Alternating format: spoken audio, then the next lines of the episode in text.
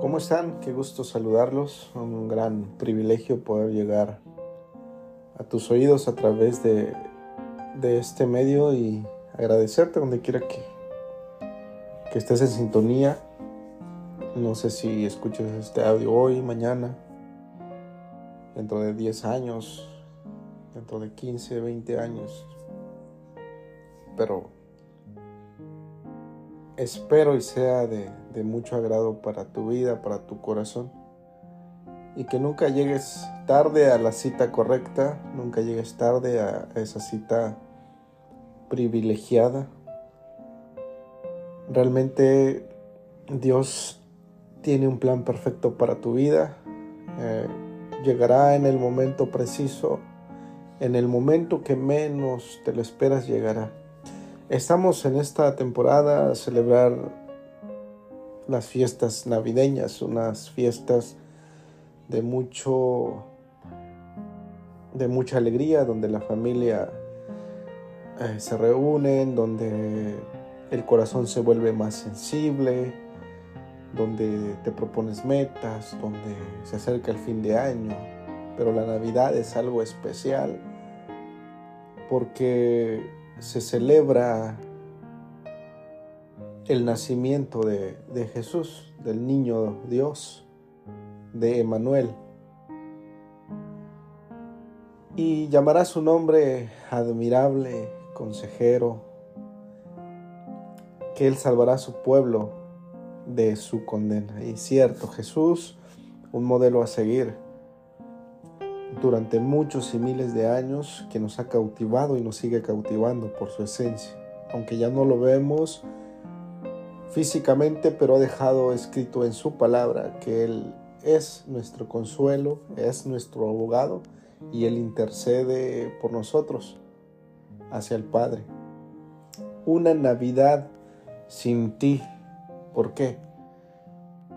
Porque la Navidad se ha venido se ha venido eh, modificando a los pensares y a los, a los pensamientos humanos y ha distorsionado muchísimo la esencia de la Navidad, la esencia del amor, la esencia de la esperanza.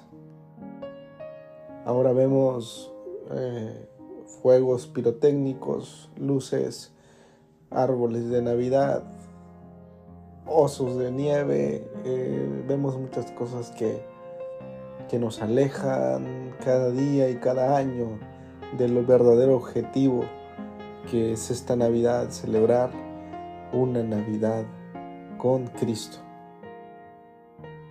Jesús nació en un humilde pesebre allá en Belén y cuando nació eh, se, se, enfrentó a muchísimos retos. Uno de los retos era la matanza de niños por el, el rey Herodes, que en ese tiempo querían asesinar a los niños porque se sabía que iban a ser un rey, el rey de los judíos. Y él por su egoísmo quería asesinar a Jesús. Entonces eh, hay una gran historia sobre esto, pero realmente Jesús tiene un propósito. Eh, vino a este mundo con un propósito y sigue presente en esencia y en presencia porque su propósito no ha cambiado, eh, no ha cambiado de dirección.